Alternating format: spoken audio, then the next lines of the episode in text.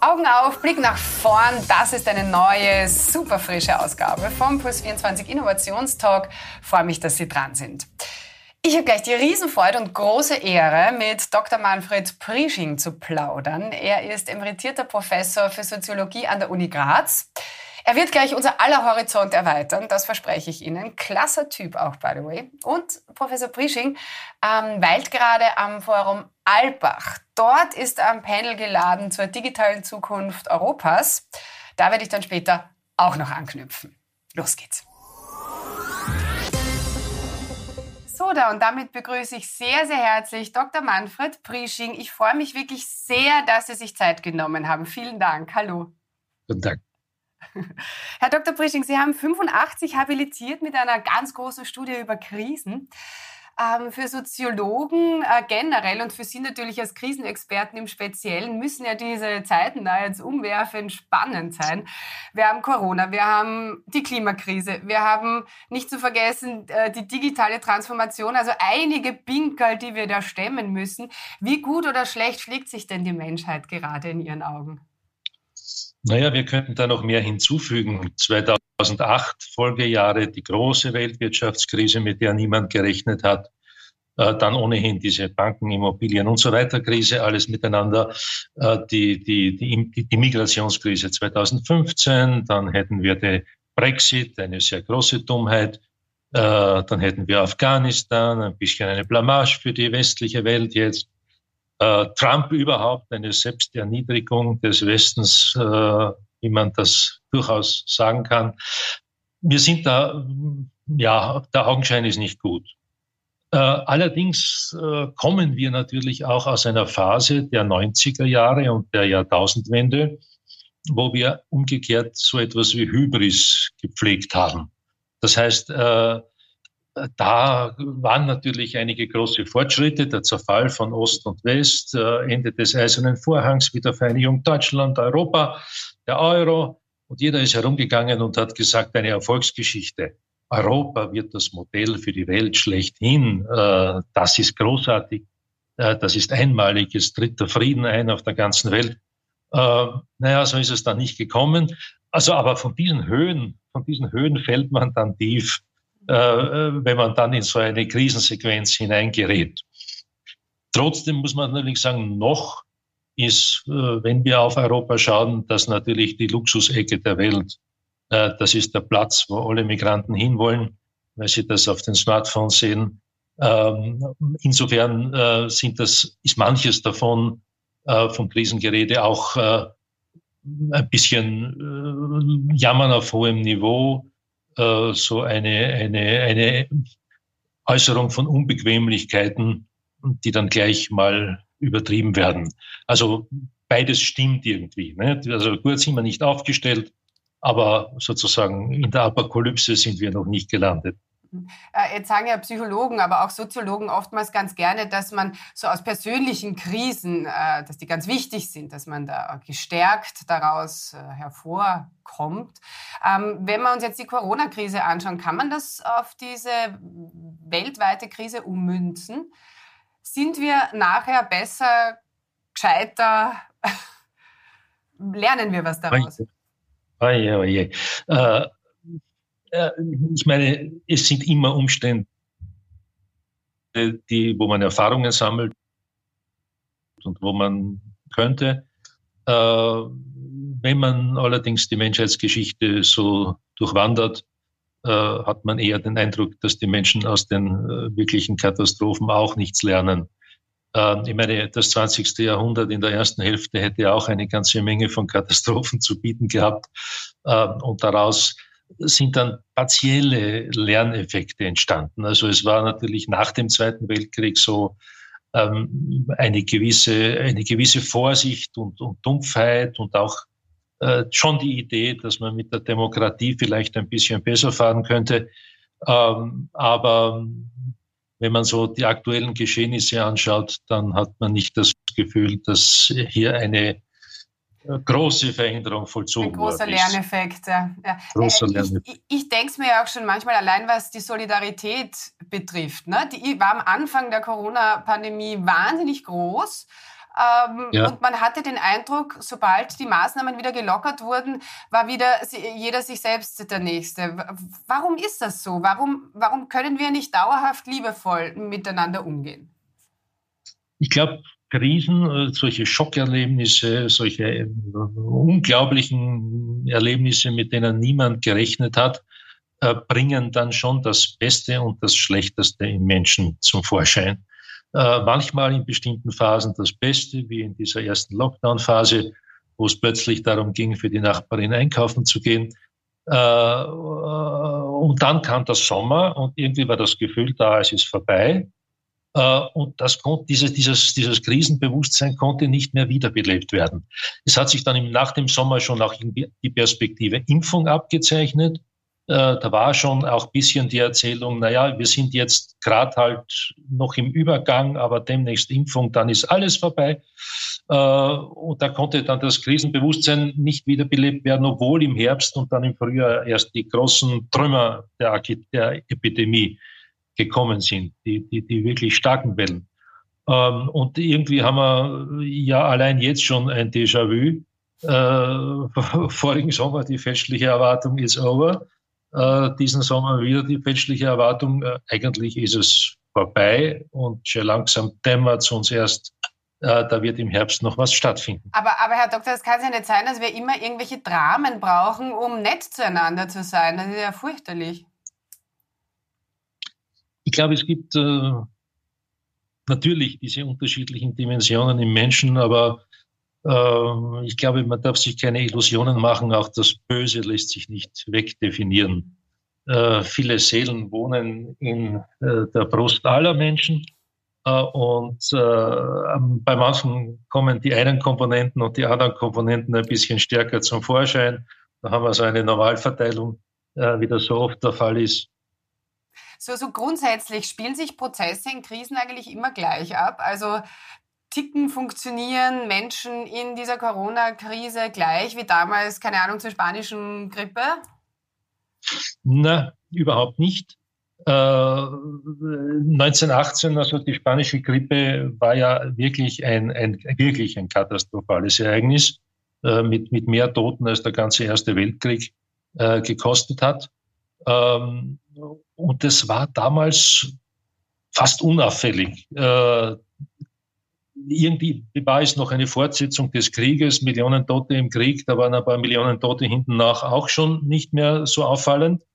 Ähm, zugleich war natürlich weder Politik noch äh, die Medizin in der Lage, irgendetwas Hilfreiches zu machen. Man hat es schlicht und einfach noch hingenommen. Es war in dem Sinn alte Welt äh, als man sagt, das kommt halt wie die Pest äh, die Jahrhunderte vorher oder die Cholera, so auch das und äh, dann geht's wieder irgendwie vorbei. Also das war sozusagen eine völlig andere Geschichte. Wenn man sich vorstellen würde, in Europa Millionen Tote und die Politik wackelt nicht mit dem Ohrwaschel, äh, dann äh, kann man sich das gar nicht vorstellen. Also das war natürlich, ist ganz anders. Äh, wir sind wissenschaftlich weiter, wir sind in den Therapien weiter und natürlich, es ist eine sensiblere Gesellschaft geworden, äh, was da Blut, Tod, Krankheit, Leiden betrifft, äh, so dass wir auch stärker reagieren bis hinein in die kleinen Unbequemlichkeiten, die zu großen Menschheitsproblemen hochgeblasen werden. Herr Dr. Prisching, jetzt haben wir äh, das große Impfdilemma, ähm, auch in Österreich oder, oder gerade in Österreich. Der Gesundheitsminister ruft dringend auf, dass sich die Menschen ähm, vermehrt impfen lassen sollen. Die Regierung sagt, es tun viel zu wenige. Jetzt soll es Maßnahmen, Nachteile für Ungeimpfte geben. 1G-Regel steht im Raum und so weiter da ist natürlich eine Spaltung der Gesellschaft vorprogrammiert. Wohin äh, katapultiert uns das, beziehungsweise worauf müssen wir jetzt wirklich aufpassen? Ähm, naja, es ist schon ein bisschen ein Framing äh, der ganzen Geschichte.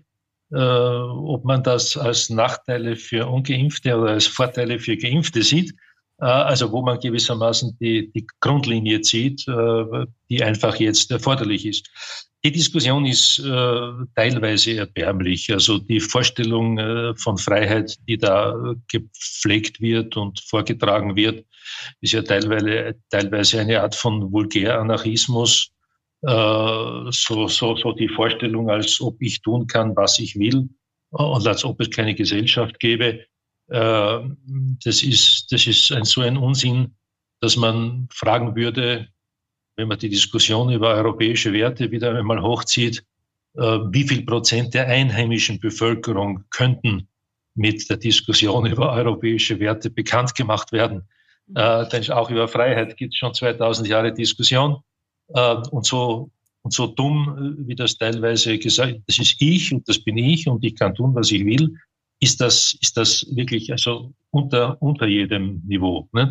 Das heißt also, das, das habe ich auch in anderen, erstens mal sind viele der Leute in anderen, äh, mit anderen Impfungen versehen.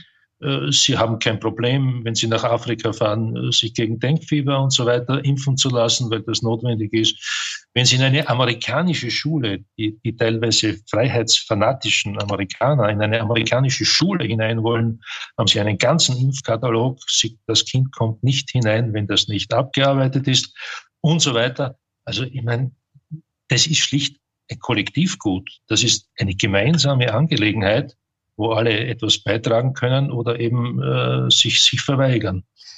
Und das, das heißt, ist sozusagen. Das heißt, Impfen soll nicht Privatsache bleiben, so wie es ganz viele fordern. Äh, also gegen eine Impfpflicht äh, gibt es auch aus jeder möglichen ethischen Perspektive nichts einzuwenden.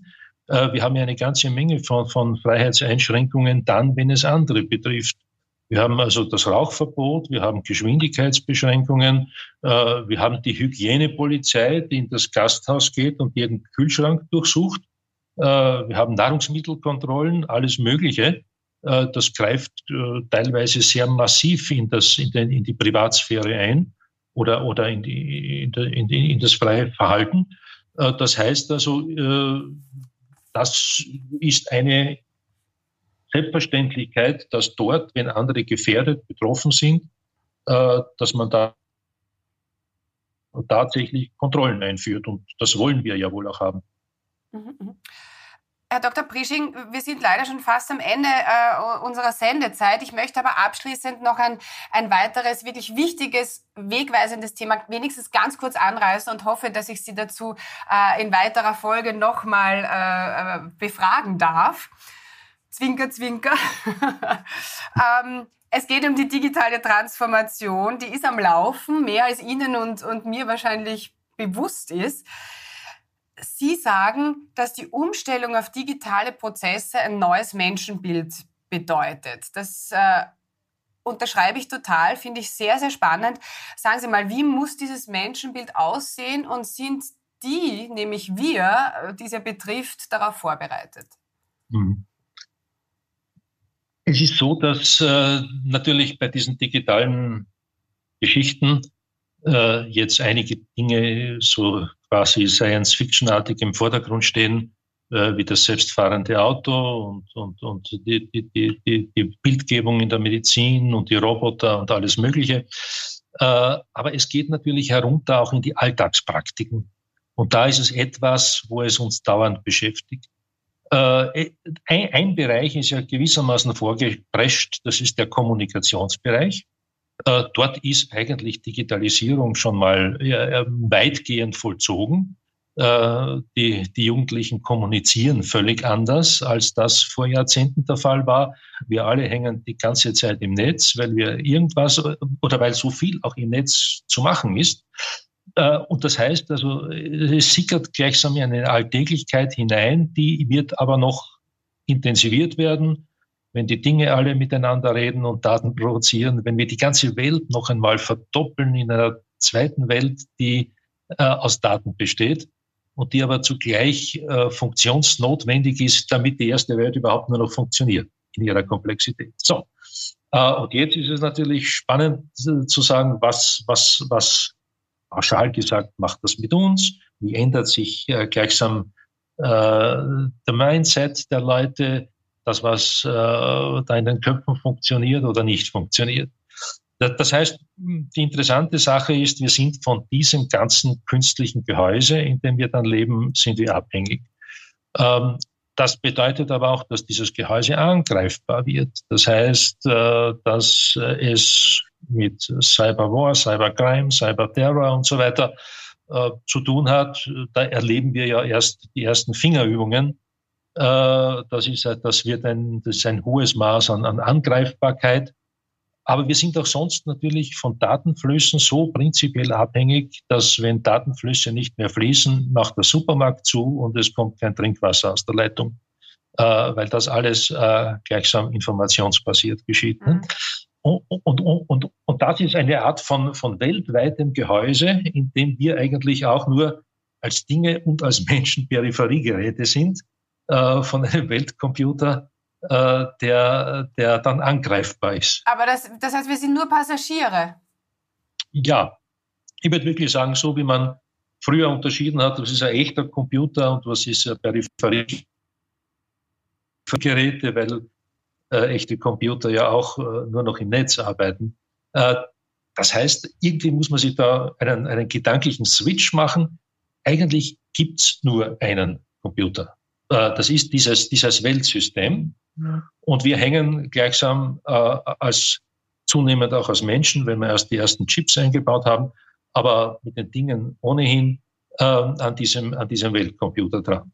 Und das ist etwas, was völlig neu ist wo wir auch dann ja auch uns selbst gegenüber schon anders agieren. Also was weiß ich, diese, diese Selbstkontrolle, Selbstmetrisierung, äh, das, das Armband, das alles misst und dergleichen. Äh, wir, wir haben ja auch da, dann selbst zu uns und zu unserem eigenen Körper schon ein anderes Verhältnis, ne?